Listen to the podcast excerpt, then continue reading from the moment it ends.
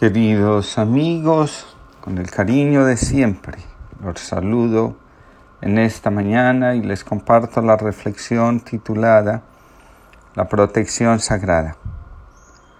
La palabra camino la utilizamos para hablar de las experiencias que le dan sentido a nuestra vida y nos ayudan a construir nuestra identidad y, vivir el amor a través de los vínculos que establecemos. Todo camino es, en realidad, una experiencia espiritual en virtud del aporte de significado que le hace a nuestra existencia. Así, cuando una persona se casa e inicia el camino de la vida matrimonial y para mantenerse en él se hace necesario que encuentre un método que, ayude a la pareja a preservar lo fundamental frente a los movimientos del alma, del espíritu y de la relación misma. Cada experiencia de la vida está fundamentada sobre una verdad, una roca, un baluarte o iluminada. En ese caso, la luz es la que permite ver los obstáculos, los agujeros y las cosas que pueden herir profundamente la experiencia e incluso llevarla a la muerte.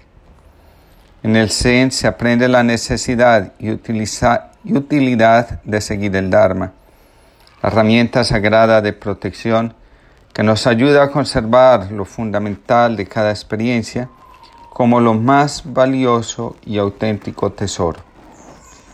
Lo que no se protege queda a merced de sus enemigos. La experiencia religiosa tiene mucho que enseñarnos al respecto.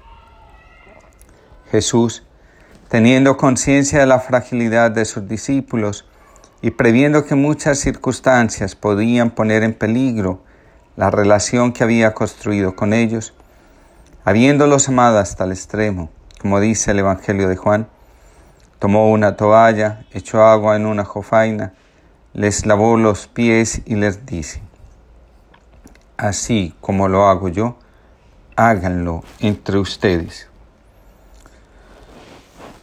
El lavatorio de los pies es el Dharma que nos protege de la vulnerabilidad de la amistad y de la traición. También tomó el pan y el vino. Después de bendecirlos, dijo, coman y beban. Este es mi cuerpo y mi sangre. Así permanecerán en mí, yo en ustedes. La Eucaristía es el Dharma que nos ayuda a mantener la intimidad del vínculo con Jesús. San Agustín nos enseñó que la inquietud, ir de un lado para otro, y la perturbación del alma obedecen a la ignorancia sobre quiénes somos y sobre nuestro destino. Cuando se encuentra la verdad, el alma se llena de tranquilidad y armonía. Esa estabilidad se puede perder fácilmente si no se busca la protección sagrada. Para lograrlo, es necesario emprender un método de crecimiento espiritual. Sin disciplina espiritual, resulta casi imposible vivir espiritualmente. Lo anterior Incluye oraciones, rituales, ejercicios. La disciplina en la vida espiritual nos ayuda a mantenernos fieles en nuestros compromisos y a superar las diferentes dificultades. El peregrino sabe desde tiempos antiguos que en el camino hay muchos peligros y existe la posibilidad de ser asaltado y golpeado por quienes no desean que se llegue a la meta. Por esa razón, antes de partir, encomienda su camino a Dios. Sin su protección, alcanzar la meta puede llegar a ser un objetivo no alcanzado. Así, todo el que emprende un camino en la vida, matrimonio, vocación, conocimiento de sí mismo, formación para una misión, está invitado a invocar la protección sagrada para que su viaje, su tarea, su misión, llegue a buen término y dé los frutos anhelados. Dios siempre está con nosotros y cuando lo invocamos nos libra del peligro. Cuando aprendemos a conocer lo que nos protege de apartarnos del camino y lo ponemos en práctica, nos mantenemos saludables. Cuando una pareja, por ejemplo, aprende que la desconfianza los aleja y crea distancias, entonces puede cuidarse de aquello que en cada uno genera inseguridad en sí mismo y en el otro.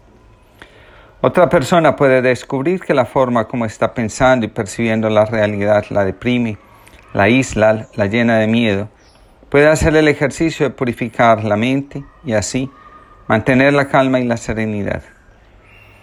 Alguno más puede darse cuenta que tiene círculos abiertos en su vida que la paralizan, la llevan a encerrarse en sí misma. Entonces puede realizar los ejercicios que le permitan superar el apego y poder fluir. Para terminar, Pongamos en el corazón las palabras que nos regala José María Olaizola, jesuita. Te sentirás solo, sin testigos. Te encontrarás aislado, sin puentes. Te abrumará el silencio, sin aplausos. Te inquietará la duda, sin respuestas. Te verás desnudo, sin mentiras. Y yo seré tu protección, tu testigo, tu puente y tu palabra. Yo seré tu aplauso, tu respuesta y tu apoyo. Yo te enseñaré a vivir de verdad. Que el Señor nos proteja y acompañe en todos nuestros caminos.